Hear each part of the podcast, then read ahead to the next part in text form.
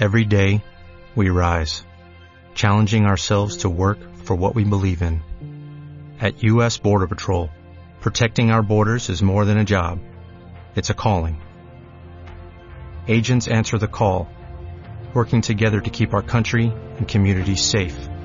If you are ready for a new mission, join U.S. Border Patrol and go beyond. Learn more at cbp.gov/careers. Bueno, nos da muchísimo gusto estar de nuevo en Tijuana ya. Estamos eh, avecindados. Vengo muy seguido a Baja California y estamos de nuevo aquí. El propósito es eh, informar sobre la situación de seguridad. Estamos eh, haciendo un recorrido por estados.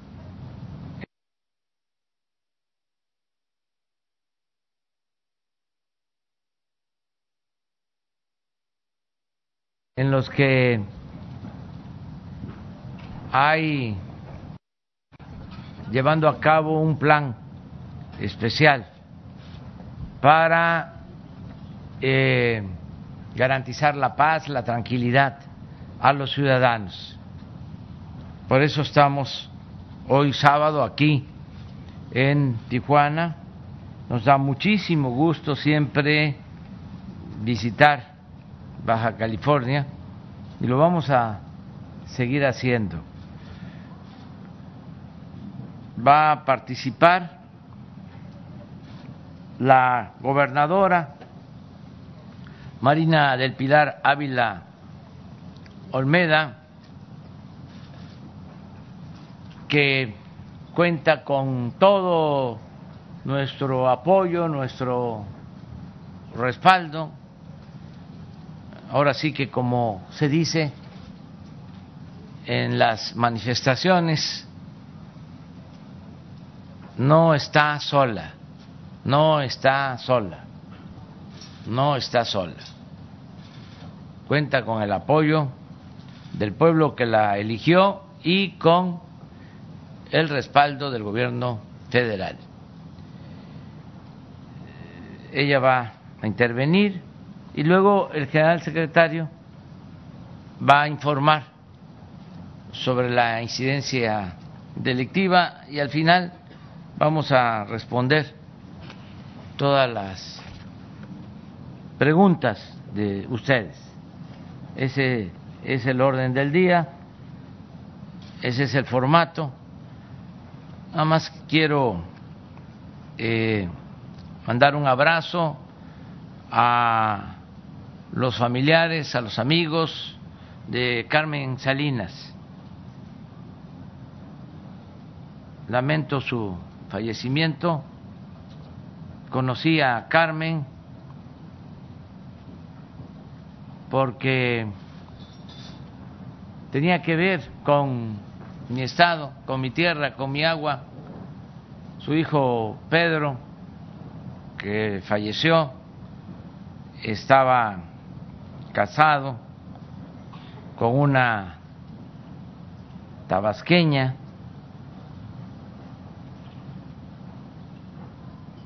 de modo que Carmen tenía tiene porque todavía está la viuda una nuera tabasqueña, nietos eh, eh, de,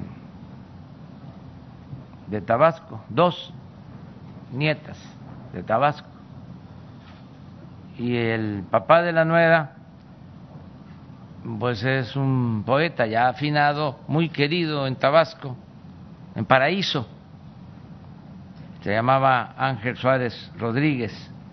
Como todos en Tabasco, o casi todos tenemos apodo. Él era más conocido como la pájara.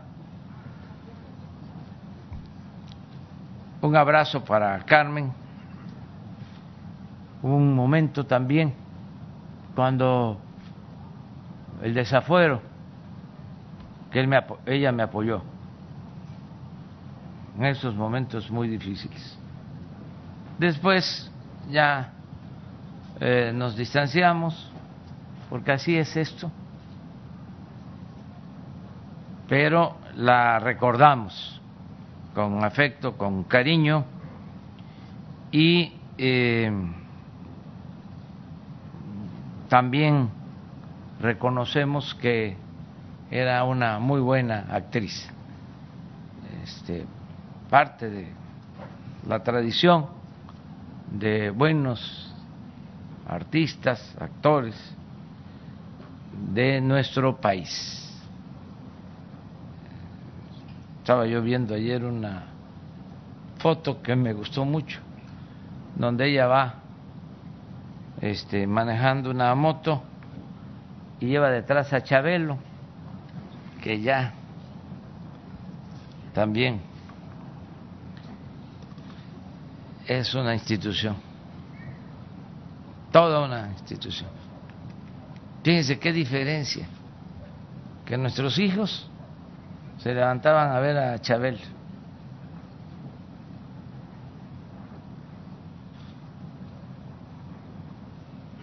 Ahora lo digo de manera respetuosa, esos juegos de Nintendo, pura violencia.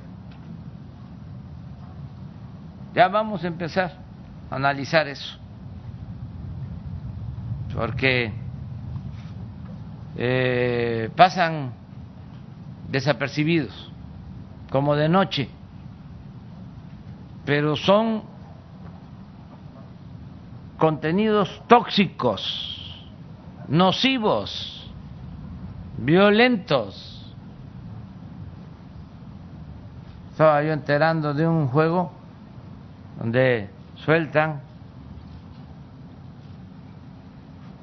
llegan a una isla como 100 y el juego consiste en eliminarse hasta que queda uno. Fíjense cuánto tiempo en eso. ¿Qué? Bueno, puede ser para los jóvenes, para los adolescentes, están estar todo el tiempo viendo esas imágenes, interactuando, donde lo central es la violencia, el individualismo. Ah, pero además este reciben puntos o compran y venden mercantilismo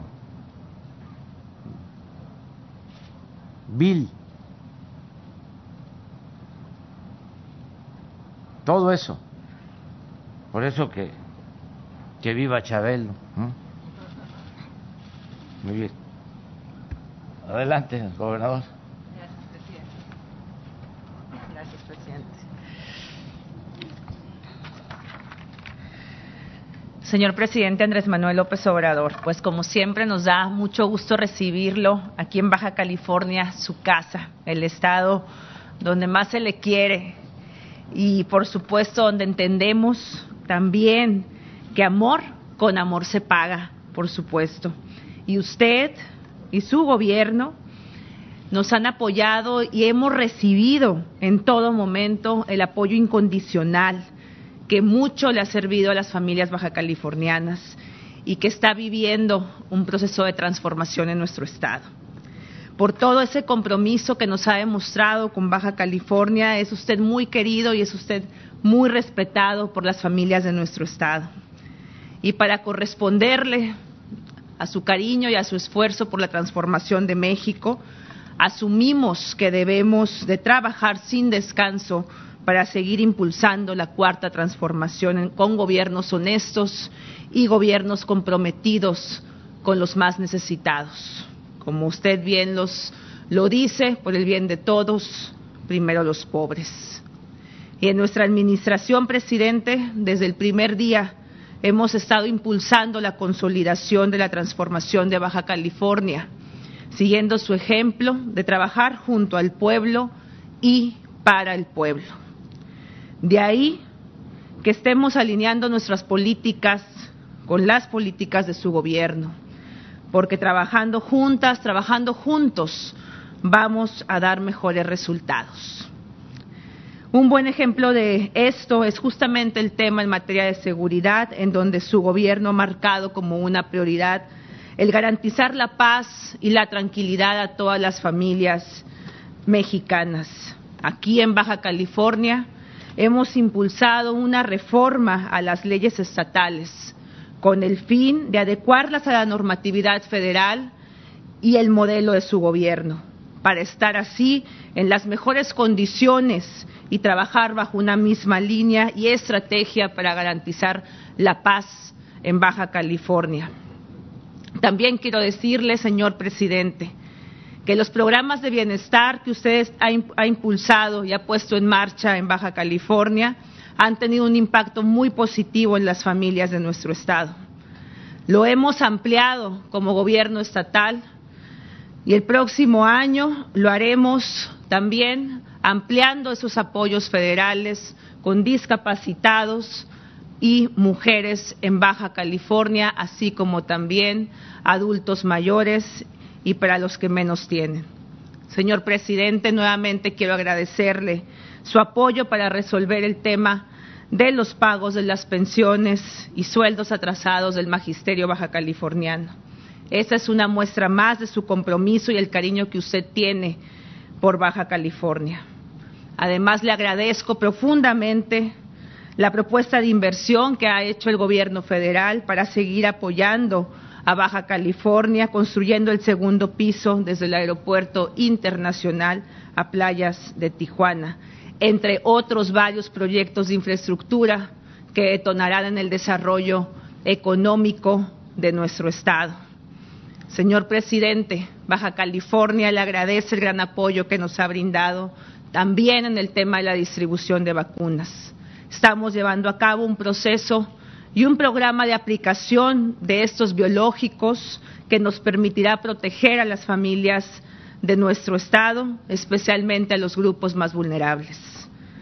Termino, señor presidente, reafirmando que como la primera mujer gobernadora de este Estado y como también representante de un gobierno que emana de la cuarta transformación, me causa una enorme satisfacción tener la oportunidad de ser parte de esta transformación para nuestro país y para la consolidación de la transformación en Baja California.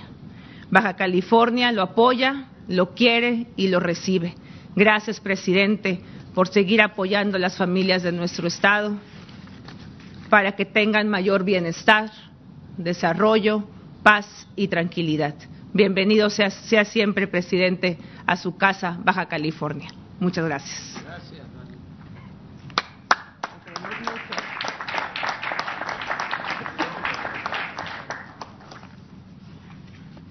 Con su permiso, señor presidente, buenos días. Vamos a informar sobre la seguridad pública aquí en el estado de Baja California. Adelante, por favor.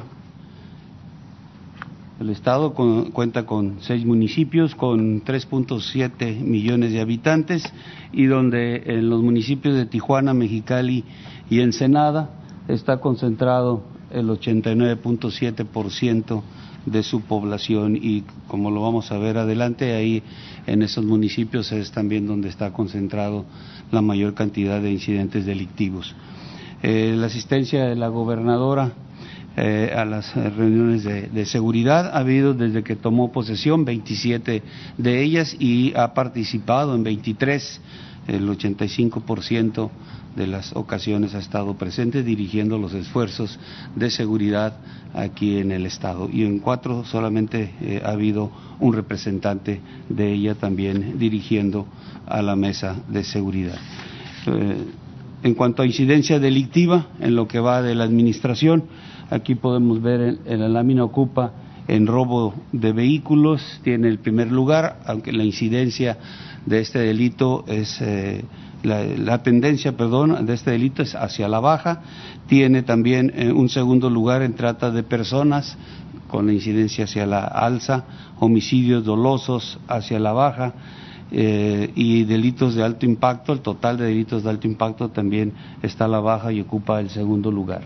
Tiene un séptimo lugar a nivel nacional en robo a casa habitación, el, con tendencia de igual forma hacia la baja, 18 lugar en extorsión, con tendencia a la baja, 22 lugar en robo de transportes con tendencia a la baja y 23 lugar en secuestro con tendencia a la alza. Vamos a ver cada una de estas, eh, las gráficas de cada uno de estos delitos.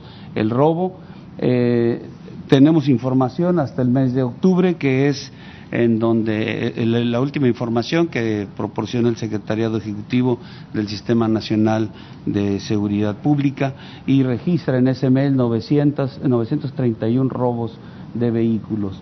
En el año tiene un acumulado de, de 8.847 robos que su tendencia es hacia la baja. Homicidios dolosos, eh, registró en octubre 183 homicidios, también tiene una tendencia a la baja. En el año tienen 2.274 homicidios, pero oh, en el 2020 eh, tuvieron 2.628. Entonces, su tendencia este, va, va caminando hacia, hacia la baja y bueno, es el esfuerzo de las autoridades por reducir este delito. En la trata de personas, que es de los delitos que están hacia la alza, eh, en octubre se presentaron dos, eh, en el 2021 tienen un total de 49 y en el 20 eh, tuvieron 54 eventos de esta naturaleza. En robo a casa habitación, en octubre 245 eh, registrados y en el año 2.546 eventos, su tendencia a la baja. La extorsión, también con tendencia a la baja, con nueve eh, delitos de esta extorsión en, el, en octubre, vienen con 136 en el año. El robo en transporte, su tendencia de igual forma hacia la baja, con 35 en el 2021. El secuestro eh, con tendencia a la alza, únicamente tienen registrado un, eh, un, secuestro en octubre, llevan 15 en lo que va del 2021. Y el total de delitos de impacto, eh, a pesar de tener el segundo lugar a nivel nacional, tiene una tendencia hacia la baja, con 4.403 registrados, los delitos registrados en octubre, y en el año 43.970, pero en comparación con el 20 que tuvieron 51.161, pues hay una reducción en estos delitos. En homicidios dolosos por entidad federativa en lo que va de la administración y hasta octubre que tenemos los datos del secretariado, tiene el segundo lugar este, con 7.741 homicidios y por cada 100.000 habitantes conserva el segundo lugar con 205, siendo la media 72. Los municipios con mayor incidencia delictiva en lo que es homicidios dolosos, robo de vehículos y narcomenudeo, pues tenemos en los primeros tres lugares a Tijuana, encabezando, seguido de Mexicali y después Ensenada. En seguridad pública del Estado, las fuerzas de seguridad pública eh, representadas eh, este, aquí eh, en Baja California, tenemos por la parte estatal un total de 1.862 elementos, de ellos 1.484 son operativos, en la Policía Municipal 7.396 efectivos totales, de ellos 5.000 945 eh, son operativos, haciendo oh, un total de gente, de personal operativo de 7.429 elementos. Considerando el promedio que maneja la ONU, debería de tener casi 11.000 elementos policíacos aquí en el Estado, tiene un déficit de 15%. Eh, por ciento. Eh, en cuanto a fuerzas federales, de seguridad, tenemos el Ejército y Fuerza Aérea, eh, 4.503 elementos, de ellos 4.205 son operativos, Marina un total de 1.194, eh, con 955 operativos, la Guardia Nacional 2.119, en total de ellos 1.907 operativos para tener un, total de personal operativo de 7.067 elementos. Estos eh, elementos eh, sumados con eh, lo que es las fuerzas estatales y municipales, tenemos un, un total real de 17.074, pero de ellos operativos 14.496. Estos 14.496 hombres trabajan coordinadamente en las cinco, adelante por favor, en las cinco coordinaciones eh, regionales de la Guardia en la que se divide el Estado. La 1 Mexicali, 2 Tecate, 3 Tijuana, la 4 Ensenada y la 5 San Quintín. Ahí es eh, el área donde se hace realidad la coordinación entre las fuerzas estatales, municipales y federales. En cuanto a la construcción de compañías de la Guardia Nacional, en el 2019 se construyó una compañía aquí en Tijuana, en el 2020 cinco, que fue Tecate, Mexicali, Rosarito, Ensenada y San Quintín. Eh, para el 2022-23, que eh, tenemos un plan de desarrollo de la Guardia Nacional, ya aprobado por el señor presidente. Eh, estamos considerando cinco compañías más, serían dos en Ensenada, una en Mexicali, una en Tecate y una en Tijuana, así como en cada uno de, estos lugares una coordinación de batallón, de tal forma que el Estado tendrá 11 compañías, 11 instalaciones de la Guardia Nacional, eh, de compañías de Guardia Nacional y cuatro de batallón para hacer un total de 15 instalaciones.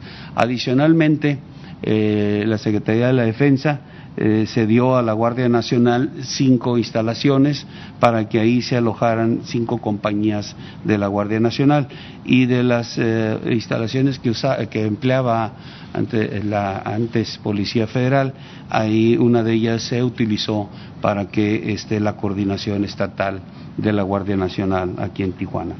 Los resultados de, en cuanto a aseguramientos por parte de las fuerzas federales, eh, los más relevantes, 480 plantíos de marihuana destruidos en 99 hectáreas, eh, 87.428 kilogramos de, marihuana asegurada, eh, 1.355 kilogramos de cocaína, 25.832 kilogramos de metanfetaminas, eh, de fentanilo, eh, 3.090.124 pastillas, 969 ampolletas, 1.243 vehículos asegurados, más de 3 millones de pesos asegurados y 9.5 millones de dólares asegurados.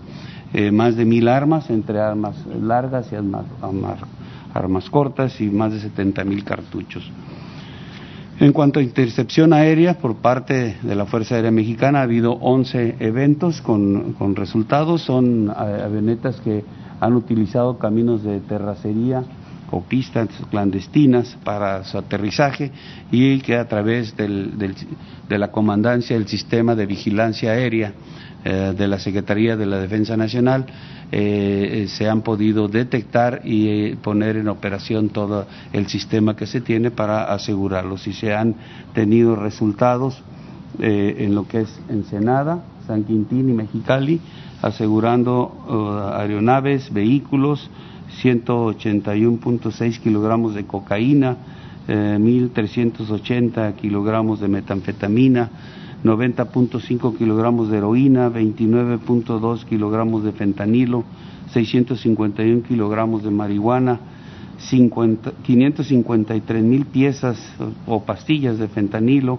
12.2 eh, kilogramos de opio, 25 armas.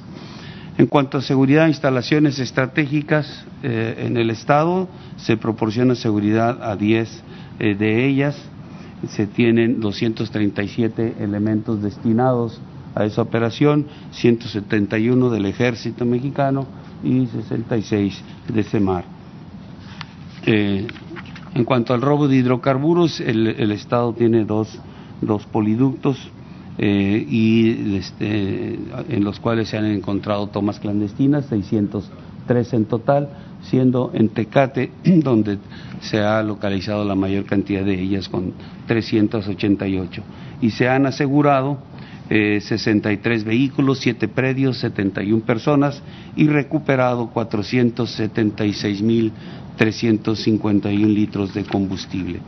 En cuanto a la asignación de recursos federales y estatales en materia de seguridad pública, eh, en el Fondo de Aportaciones para la Seguridad Pública, la Federación aporta 292.8 millones de pesos, eh, el Estado 73.2 millones para hacer un total de 366 millones de pesos.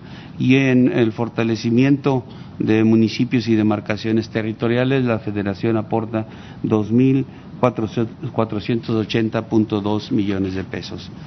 En cuanto al plan DN3, plan Marina y plan de la Guardia Nacional en auxilio a la población, en la presente administración se han empleado 3.283 hombres, 323 vehículos, 19 unidades de maquinaria pesada y 15 cocinas comunitarias en deslaves, accidentes, lluvias y ciclones eh, tropicales, incendios forestales y explosiones.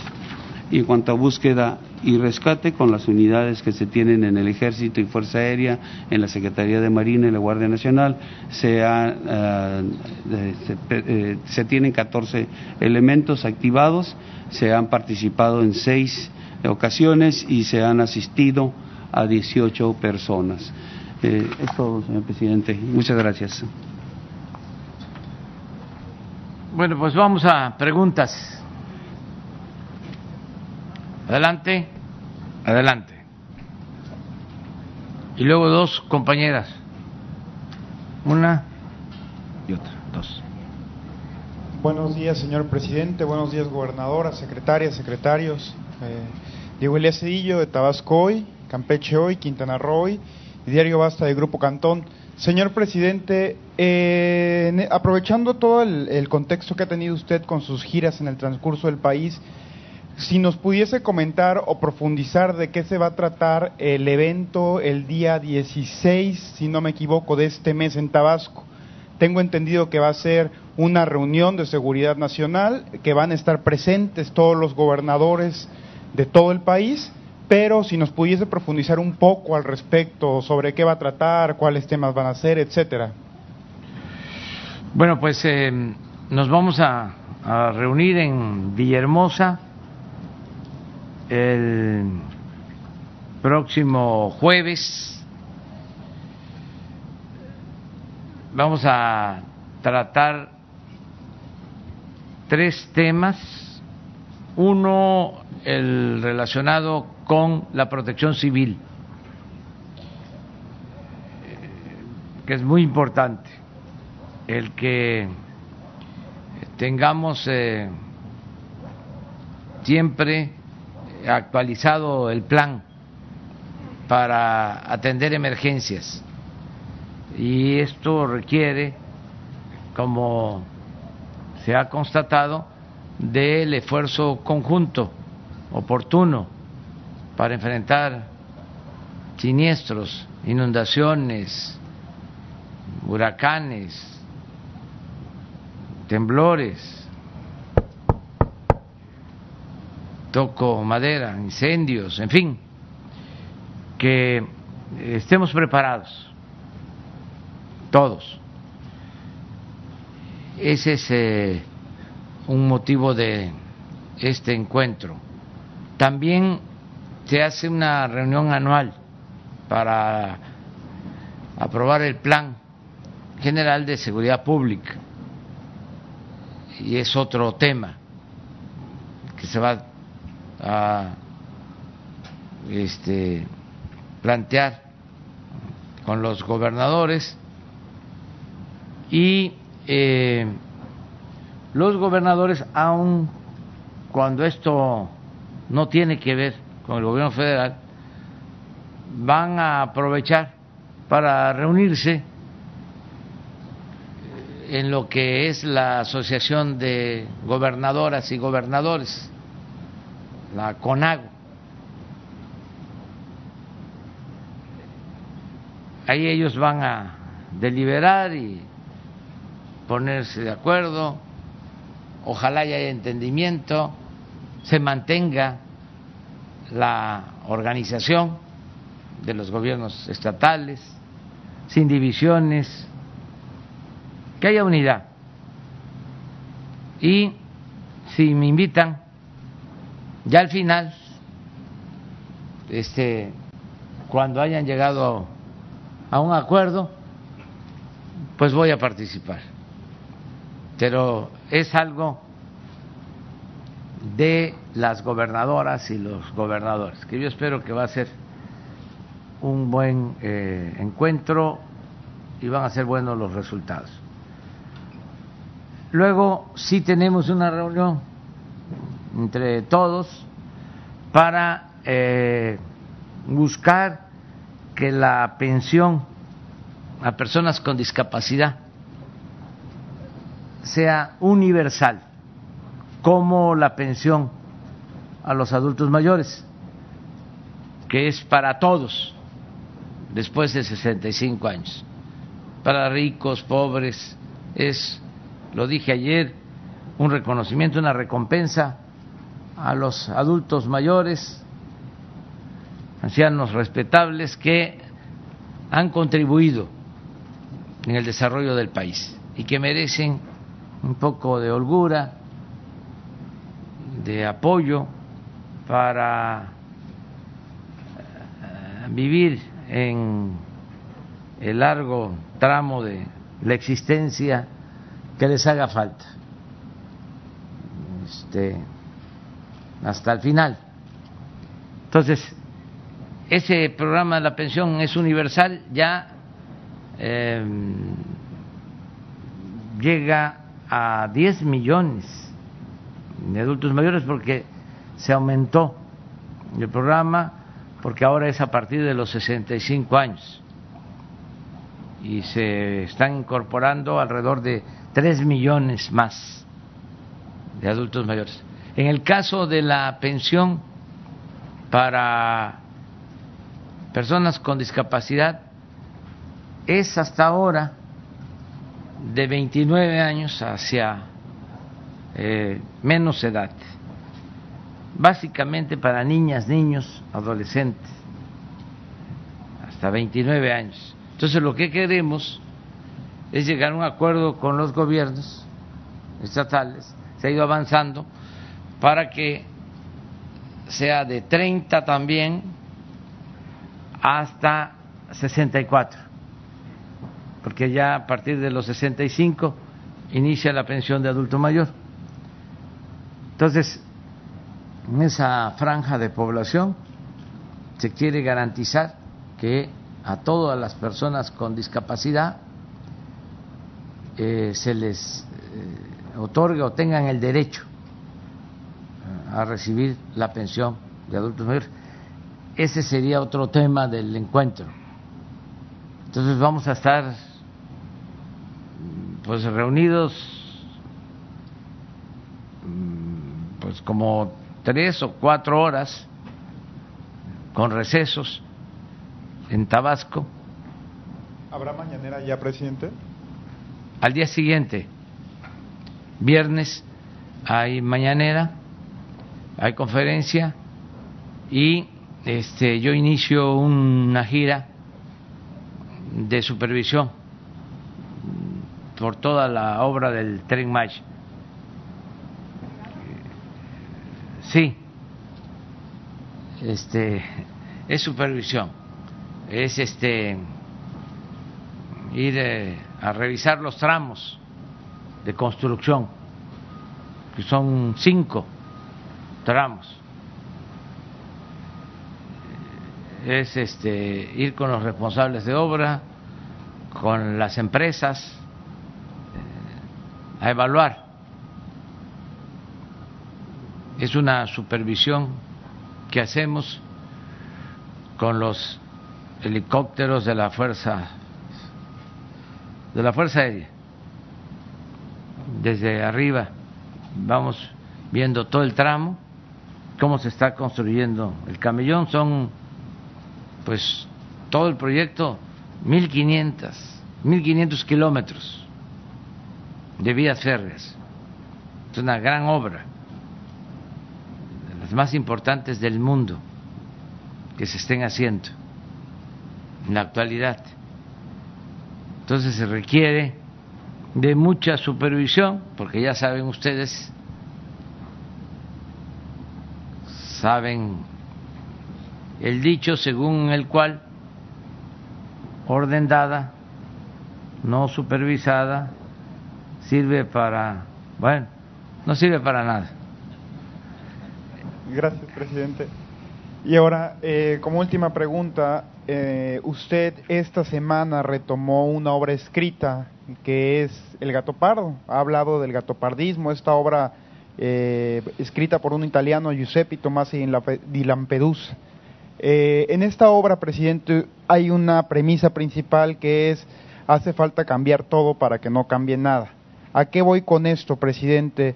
En días recientes, con este tema que usted puso y que se ha estado analizando con base en las elecciones sindicales eh, del Sindicato Nacional de Trabajadores Petroleros, muchos sindicalizados han tenido alguna, algún interés en una democratización desde, los, eh, desde el sindicato de electricistas, de ferrocarriles, de maestros, de salud, etcétera. Entonces, presidente, eh, mi pregunta sería, ¿usted haría un llamado para que todos los sindicatos puedan ser democratizados? Porque pues se vive, se sigue viviendo este charrismo sindical con, con diversos líderes, líderes que ya llevan bastantes años ahí y que literal podría ser una, un paralelo del porfiriato, pero en estos gremios sindicales. Entonces, presidente, mi pregunta sería, ¿haría un llamado a la democratización de todas y todos los sindicatos? Gracias. Sí, y es un proceso de democratización que se tiene que ir eh, consolidando. Antes no había democracia. Bueno, por siglos no hubo democracia en nuestro país, siglos sin democracia. No tenemos, desgraciadamente, costumbre, hábito democrático. Tenemos que eh, limpiar el camino, desbrozar el camino para hacer realidad la democracia. Y esto lleva tiempo. Yo siempre eh, recuerdo la anécdota de cuando triunfa la revolución y habían peones acasillados, había esclavitud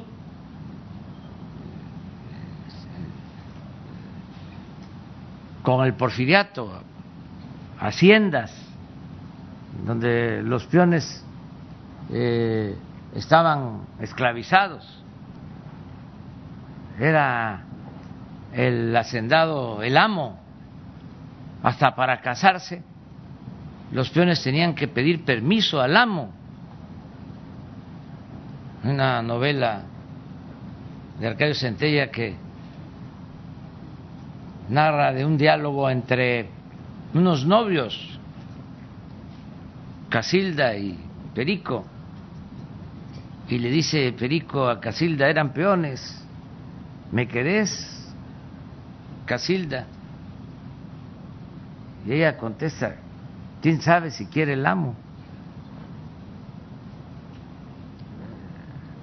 Bueno, pero eso, este, permaneció hasta 1914, 1915, que fue abolida la esclavitud en los hechos, porque 100 años antes, cura Hidalgo proclamó la abolición de la esclavitud pero no se llevó a la práctica. durante todo el siglo XIX hubo esclavitud. Es hasta la revolución que empiezan a emitirse leyes en los estados para terminar con el pionaje y liberar a los trabajadores de las haciendas, a los peones. Bueno, llegaban los revolucionarios a las haciendas en 1915, no hace mucho, y le decían a los peones, les llevaban la buena nueva de que ya eran libres. Y los peones, en vez de alegrarse, se ponían a llorar, porque no sabían qué era la libertad. Allí en esas haciendas estaban enterrados sus tatarabuelos, bisabuelos, sus abuelos. Tuvo que pasar un tiempo para que empezaran a actuar como hombres libres. Eso es lo que pasa con el proceso democrático en nuestro país. ¿Cómo era antes? Pues este imposiciones, pero antes, antes, tres siglos que desde España nombraban a los virreyes. ¿Cuál democracia? En el siglo XIX, imagínense, Santana once veces presidente de México, Porfirio Díaz 34 años como dictador. La revolución no avanzó en ese terreno, en lo democrático. Siempre también recuerdo lo que decía don Daniel Cosío Villegas. Se fue don Porfirio, pero se quedó doña Porfiria. Más de 70 años de dominio de un solo partido, con las mismas prácticas del porfiriato, el tapado, el dedazo, el acarreo, el besamano, todo eso surgió con el porfiriato y se mantuvo. No pudo la revolución, a pesar de que fue profunda, desterrar todos esos vicios, esas prácticas antidemocráticas. Porque además falló el proyecto democrático de Madero, el único presidente de México con vocación democrática.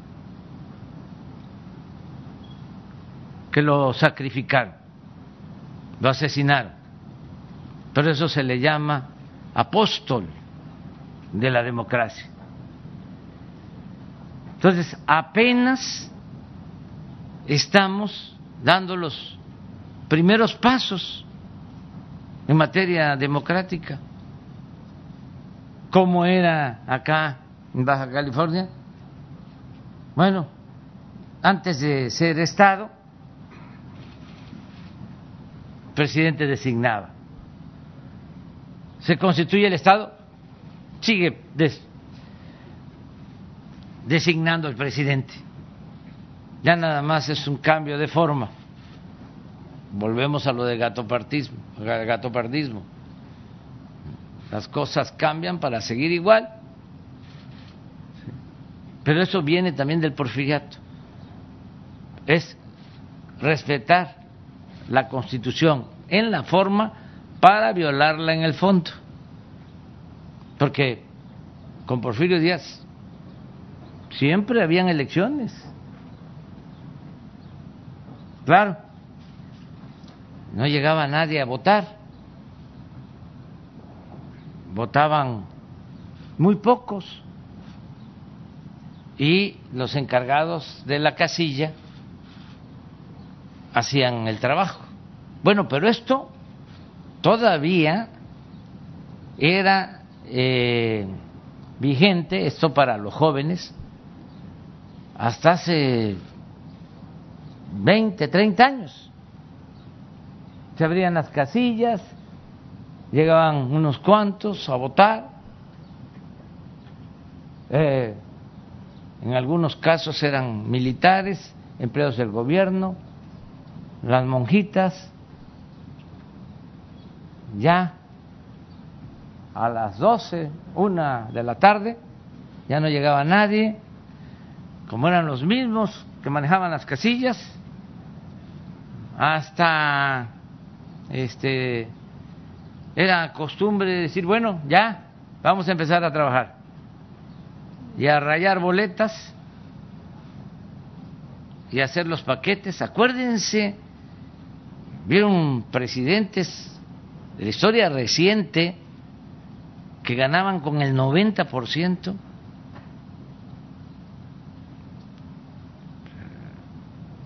Díaz Ordaz, Echeverría, bueno, López Portillo creo que no tuvo este opositor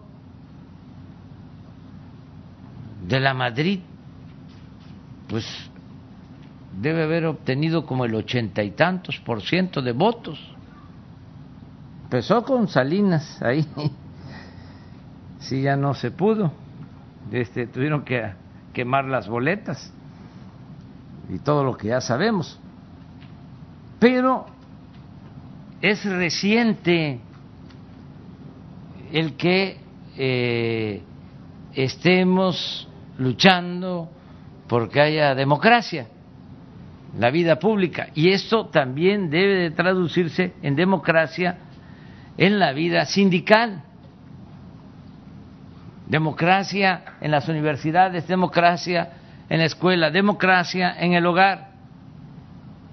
Ahora, en efecto, se están democratizando por primera vez los sindicatos.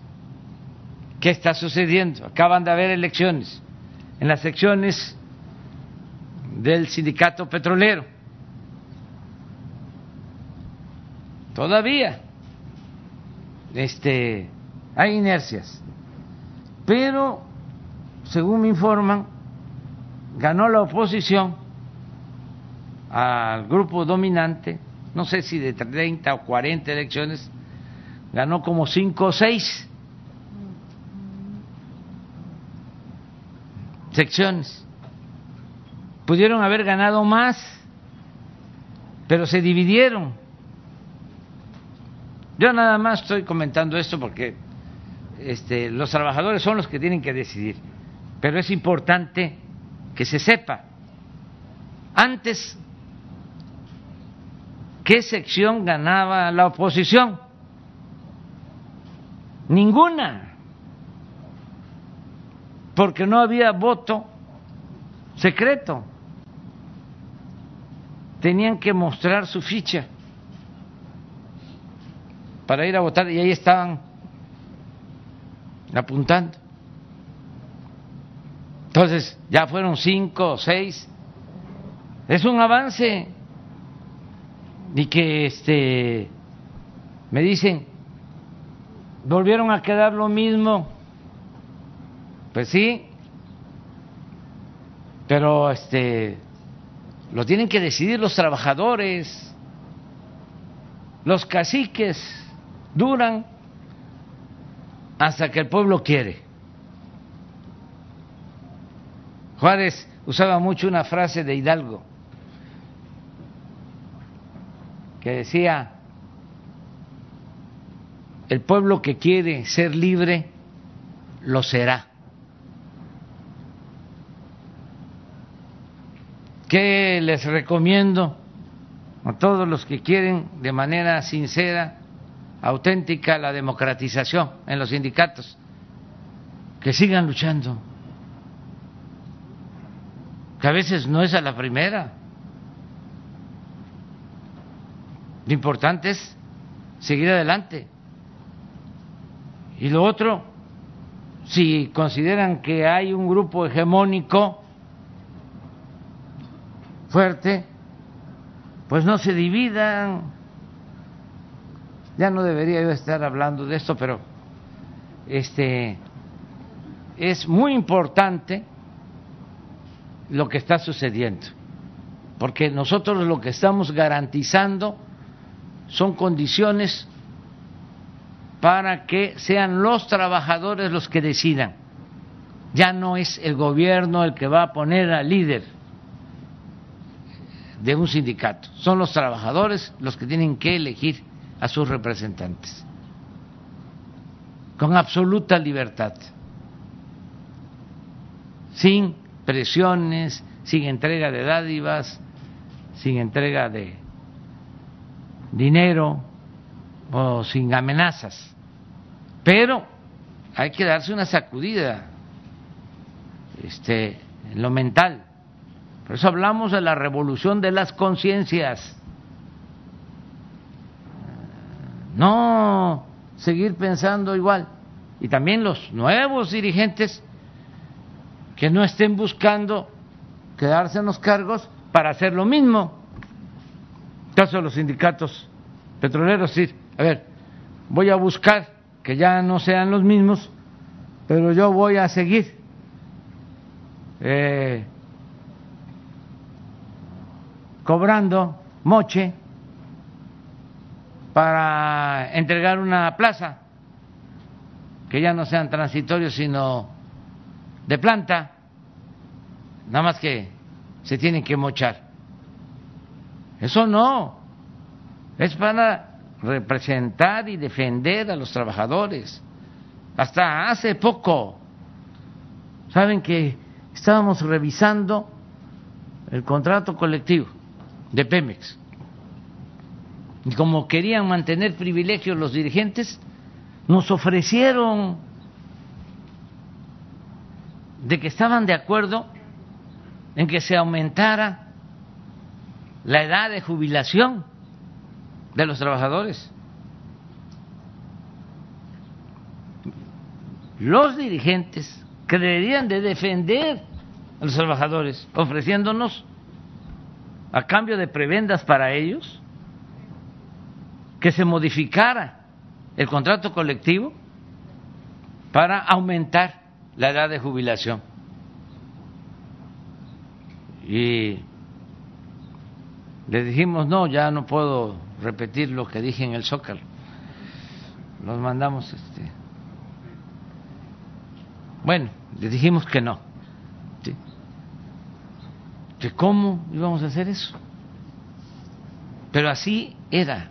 Entonces, se requiere de que todos participemos, todos. Pero es tu, tu, tu pregunta, ya responde. Otro compañero quedó. Buenos días, presidente. Jorge Díaz, de Lanza TCNR Canal 73. Vengo de Ensenada, ya lo he saludado. Tengo aquí varias tarjetas en mi mano, en donde la última ocasión, por motivo de agenda, no le fue posible o no fue posible atender. Estuvo en Ensenada. Y aquí en estas tarjetas tengo varias solicitudes. Una de ellas, muy importante, está la gobernadora, al cual saludo también, al igual los, las personas del gabinete que la acompañan de los maestros formadores de sociedad. En aquella ocasión le platiqué de tres cajas de ahorro de maestros que han fallecido, que es el dinero de ellos. Hace poco estuve en Mexicali y aún no se les ha dado el dinero que ellos han aportado, se les ha retenido. Y la pregunta es esta, junto con las mismas en este mismo sentido, en otros dos temas, que es la pesca del atún en México ocupó los primeros lugares en primer lugar en Baja California y en Ensenada principalmente. Y ahí hay una asignatura pendiente después del embargo atunero. Hay muchos pescadores ya en edad avanzada que han estado falleciendo y lo que quieren ellos es tener pues esa parte en donde la Organización Mundial de Comercio le fija una multa a Estados Unidos y también igual hay un tema del seguro social en esta parte y ahorita que aprovecho que está el cual saludo a mi almirante, el secretario de Marina, en que hay una normatividad en Ensenada que es 100% pesquero, pues están poniéndole muchas trabas. Hay que recordar que la Secretaría de Marina está eh, administrando los, puertos. Para aquellos pescadores que han tenido sus, eh, toda su vida, 30, 40 años en la pesca, y que no pueden renovar su libreta y les quieren condicionar a que se los den de marinero para aquellos patrones. Esa es una problemática importante. Y ya otro muy importante, trabajadores de Capufe en, Rosarito tenían un problema pidieron un, crédito, se los dio Fobiste, un banco otorgó el crédito, les embarga HSBC eh, a Fobiste y los trabajadores ya pagaron las casas y siguen sin ocupar esas casas. Son los temas en los cuales estas tarjetas aquí las traigo. La pregunta es, espero, presidente, que ahora sí lo escuchen, ahorita que estamos aquí en Baja California. Sí, voy a tomar en cuenta tus eh, preguntas y tus este, planteamientos de la gente. A ver, recapitulando, es lo de los maestros. Sí, las cajas de ahorro. Caja de ahorro. ¿Eso es lo que me planteaste ahora? No, ese es otro tema. Es otro tema. Bueno, lo vamos a, a, revisar, ¿sí? Este, con la gobernadora. Bueno. El otro tema son de los pescadores, de la pesca del atún, que fue el número uno en, el mundo, la captura del atún. Aquí me está diciendo el almirante que él se hace cargo. Ah, y lo de las libretas de mar, que no nomás es un problema de Ensenada, es en el litoral del Pacífico y el Golfo de, de, México, el que mucha gente pues ya no va a tener a qué dedicarse si le están limitando por la normatividad en las capitanías de puertos ese tema. Pues es lo mismo el tema de lo del ISTE y HCBC, de un sindicato de Capufe, que son unas casas que están en Rosarito y ahí están embargadas. ¿Cuándo se construyeron? En el 2006 y los han estado, pues ahora sí, como ¿Y las, casas están construidas? Están construidas y está trabado un embargo en HCBC y siempre que hay este, eh, pues documentos, han visitado en varias ocasiones a la Ciudad de México y les contesta no ha habido la voluntad de destrabar esto. Bueno. Los trabajadores ya pagaron ¿eh? y siguen viviendo en casas rentadas. Bueno. ¿Cuántos son? Tengo entendido que son cerca de 140 personas que radican en Rosarito. Que se este, pongan de acuerdo contigo, nos, eh, Jesús. Eh, vemos la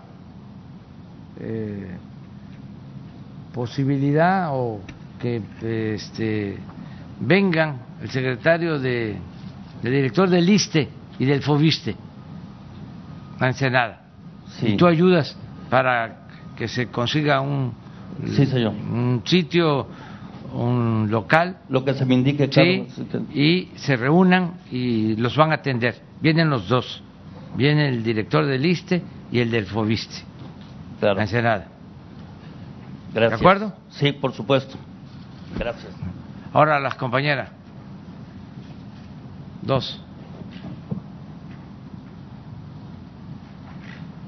Es Pedro Centeno y el nuevo director de Fobiste.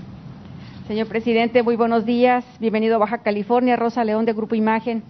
Sé que tiene usted conocimiento del déficit de, que padecemos en Mexicali y en el estado de la energía eléctrica más de 600 megawatts. Y mi pregunta concreta en este proyecto que se planteó para Baja California para la construcción y la operación de una planta fotovoltaica.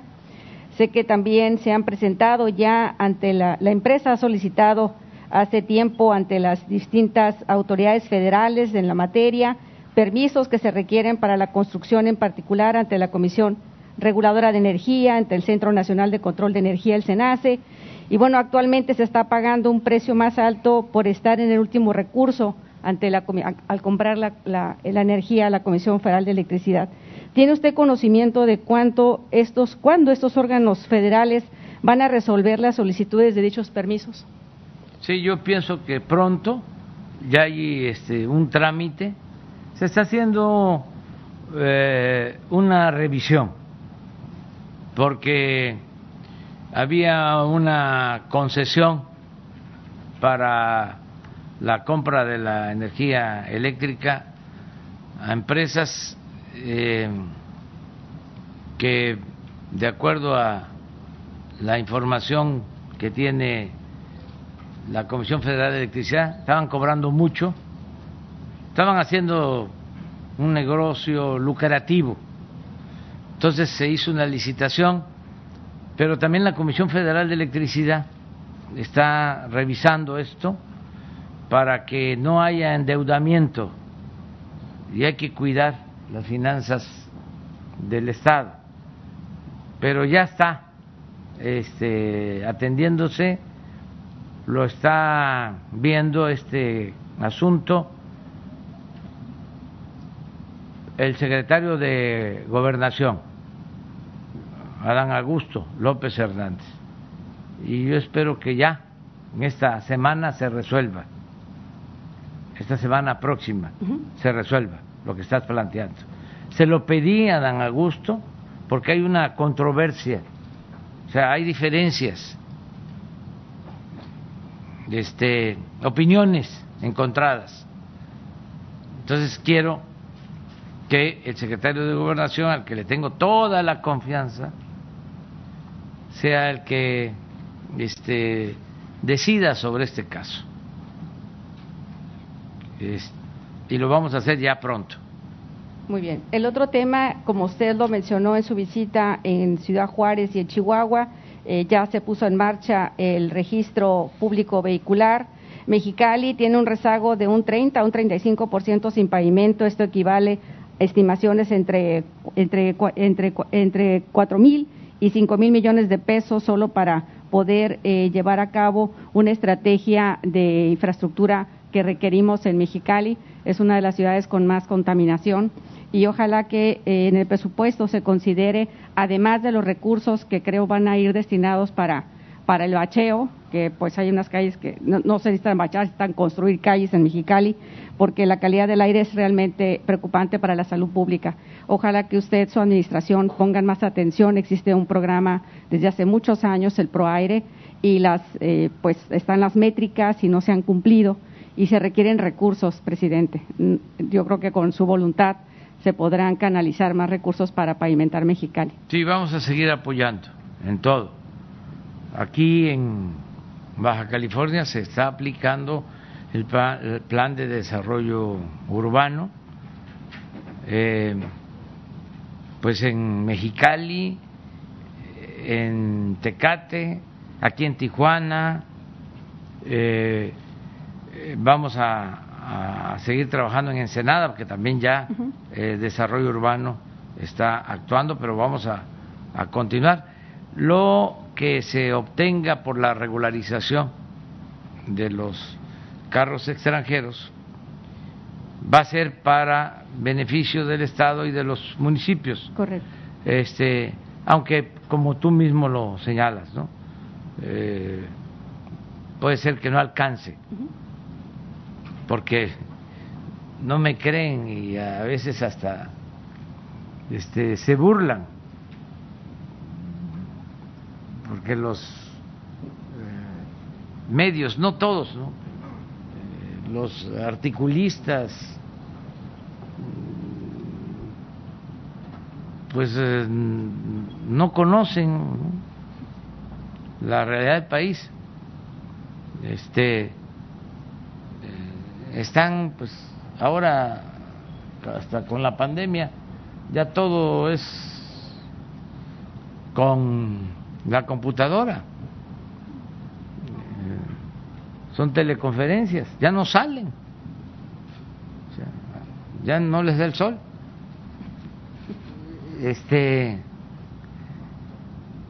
y no creen que en las encuestas que se hacen en las ciudades, encuestas del INEGI, el principal problema para la gente son los baches pero eso solamente, pues, este, escuchando a la gente, se eh, puede aceptar. Claro que resulta eh, increíble, es decir, cómo les van a preocupar más los baches que la seguridad pública, que otro tipo de problemas. Pues así está es que deben de haber muchos baches. Hay, bueno, yo ando a ras de tierra y me doy cuenta, ¿sí? y lo padezco, aunque estoy aflojado en terracería, pero de todas maneras, este, lo siento. Ahora que estuvimos en Culiacán, también la gente, este, en un programa de radio, uno eh, dijo, este, me levanto y me voy a trabajar o me voy a la escuela y ahí está el bache. Y al día siguiente, ahí está el mismo bache. Y a la semana, ahí está el bache. Y el presidente municipal. Y fue una gente, pues, este, trabajadora, pero buena. Pero pues todos cometemos errores, ¿no? Y aquí hay que tener paciencia. El pueblo manda. Y si se equivoca, vuelve a mandar. Entonces le contestó, pues ya no pases por ahí. Imagínense. Este. Y por último, sé que esta reunión Pero, que se estuvo a ver si no tienes lo de la gráfica de los baches. de los baches. Nada más para que tengamos una idea pues, de lo que la gente.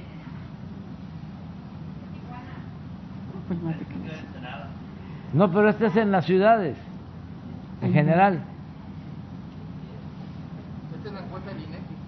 Es del INEGI, mire, le preguntan a la gente. Sí.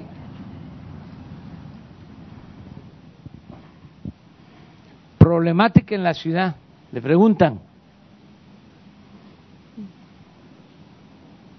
Baches en calles y avenidas.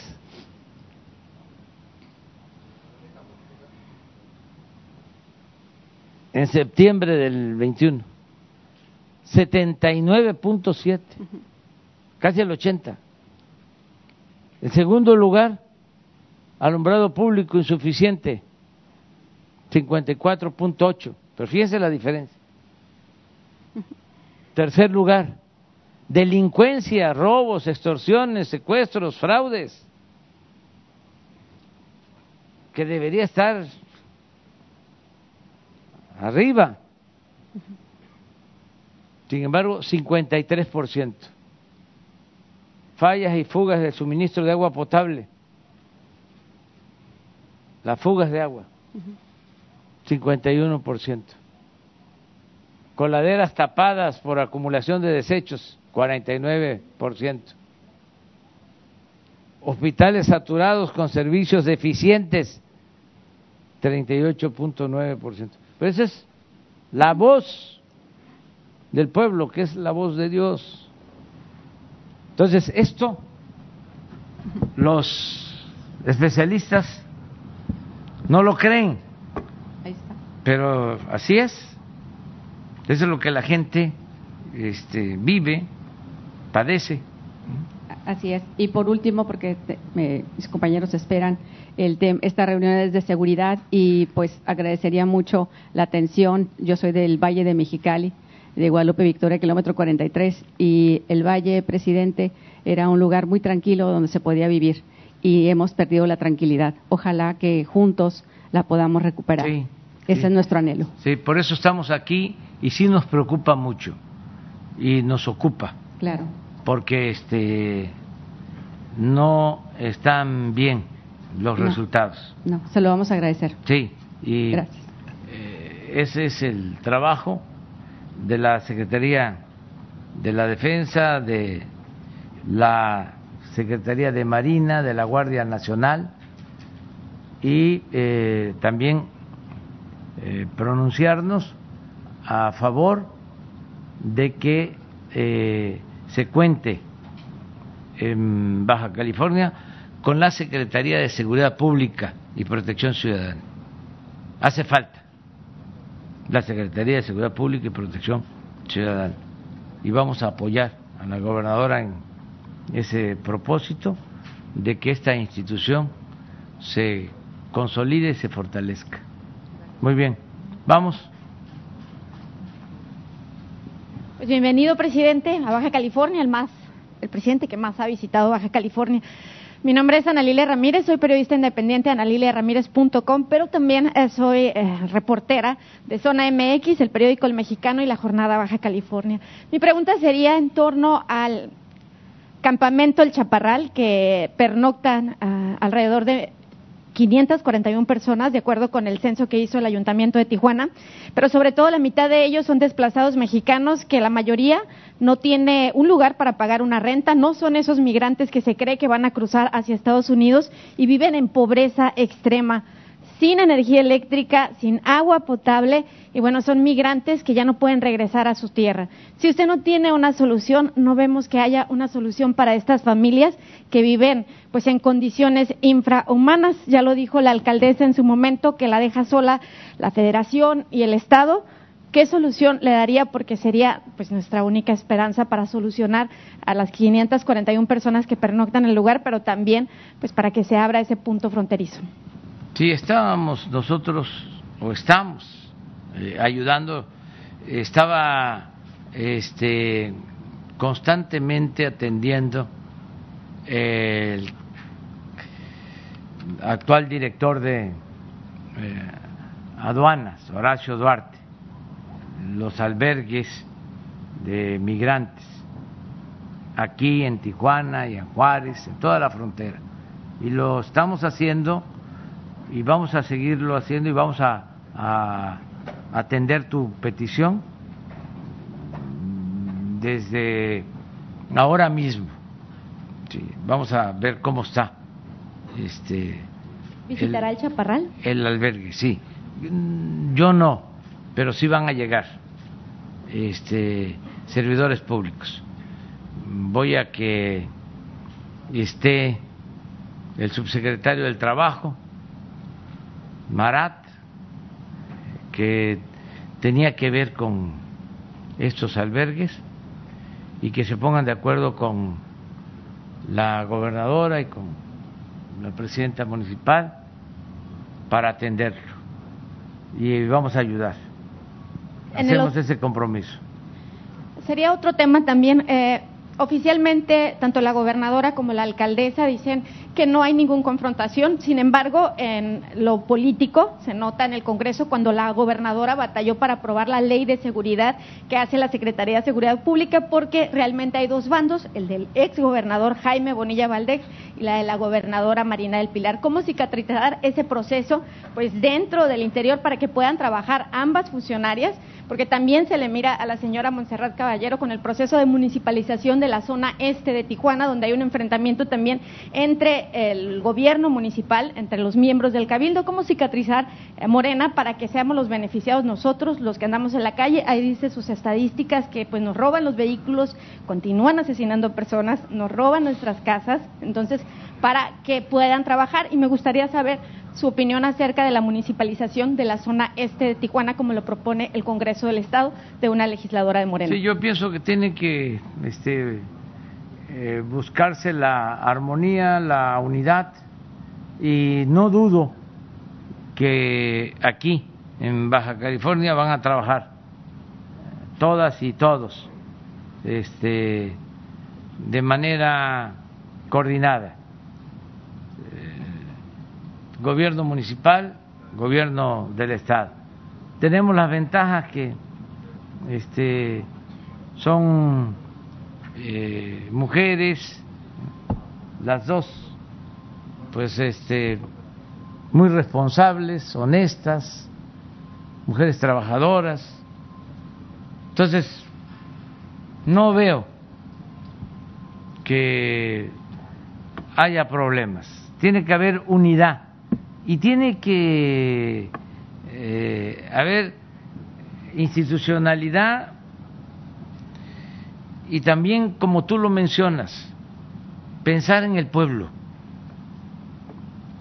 eh, mandar obedeciendo al pueblo. El pueblo es el soberano, es el que nos manda, es al que le debemos todo al pueblo. Podemos hasta caernos mal, porque esa es la condición humana. Además, la vida sería muy aburrida si este, eh, todos pensáramos de la misma manera. Eso tiene más que ver con las dictaduras, no con la democracia. La democracia es diferendo, es pluralidad, es libertad, no es autoritarismo, es poder discrepar, pero siempre tiene que haber un propósito superior, que es el pueblo, la gente, es lo que nos debe de importar. Ayer estuve en Chihuahua, acaban de haber elecciones, me gustó muchísimo porque la gobernadora de un partido está este totalmente de acuerdo trabajando con el presidente municipal de Juárez de otro partido juntos la gobernadora y el presidente municipal de Juárez. Pero no solo eso véanlo porque este ayer en la noche estuvimos en un acto en Ciudad Juárez. El que fue candidato de eh, Chihuahua, el que obtiene el segundo lugar más cercano a la gobernadora que triunfa, lo era, estaba ahí. Y es coordinador de programas de bienestar. Y están trabajando los que fueron adversarios, contendientes, rivales por la gobernatura de Chihuahua, juntos. Hasta lo subrayé. Esa civilidad política, esa urbanidad política, no se ve. Pero en otros lugares del mundo es un ejemplo. Entonces, ¿cómo no se va a lograr eso? Aquí Baja California. ¿No le parece, gobernador? Monserrat. A ver, véngase para acá. Un abrazo con todo cariño. ¿Eso es todo? Eh, mira lo que está. Este, no, lo que hizo usted, señor gobernador, eso nos alegra. Perdón, señor presidente. Presidente, si nos puede dar su opinión sobre la municipalización de la zona este de Tijuana. Pues eso ya lo ven este, ustedes ya en este ambiente de armonía y este, de buen entendimiento. Ya me voy. Ya me voy, ya me voy. Ya me voy. Eh, ¿Saben hasta dónde voy? Sí, sí, se va, se va este, a crear la Secretaría de Seguridad y Protección Ciudadana en Baja California. Bueno, ya me voy, voy a Guerrero Negro, hasta allá voy y voy a, este, a terminar eh, cerca de La Paz en una mina de eh, piedra fosfórica que es materia prima para los fertilizantes. Entonces, todo el día vamos a estar de recorrido. Ya mañana pues este no hay actividad porque es el día de la Virgen de Guadalupe y tenemos que ser respetuosos porque el pueblo de México es guadalupano, su mayoría. Fíjense cómo es nuestro pueblo tan grande, tan grande, tan grande, único, excepcional. Sus dos símbolos principales Uno, la Virgen de Guadalupe. Primer lugar. Segundo lugar, Benito Juárez. Eso es México. Un gran país, nuestro pueblo. Al final, pensemos en los orígenes, siempre, de dónde venimos, de nuestras culturas. La grandeza de México está fincada en sus orígenes, en sus culturas, en sus grandes civilizaciones. Por eso, como México no hay dos. Y también aprovechando que estoy en Tijuana, un abrazo y deseándoles lo mejor a todos los habitantes de Baja California y de México y a nuestros paisanos que están en California, que están en Estados Unidos, un abrazo muy fuerte, cariñoso, eh, agradecerles mucho, mucho, mucho, porque nos han ayudado como nunca enviando apoyos a sus familiares. Estamos saliendo de esta crisis tan tremenda por la pandemia, la crisis económica, entre otras cosas, porque nuestros paisanos ayudaron. Por eso, en la Casa Blanca, le dije presidente Biden, y no en secreto, esperé que entraran los medios, de que lo apoyábamos con su iniciativa para regularizar a 11 millones de migrantes que viven y trabajan honradamente en Estados Unidos y que vamos a estar pendientes de ese proceso de aprobación de la iniciativa para la regularización de nuestros paisanos.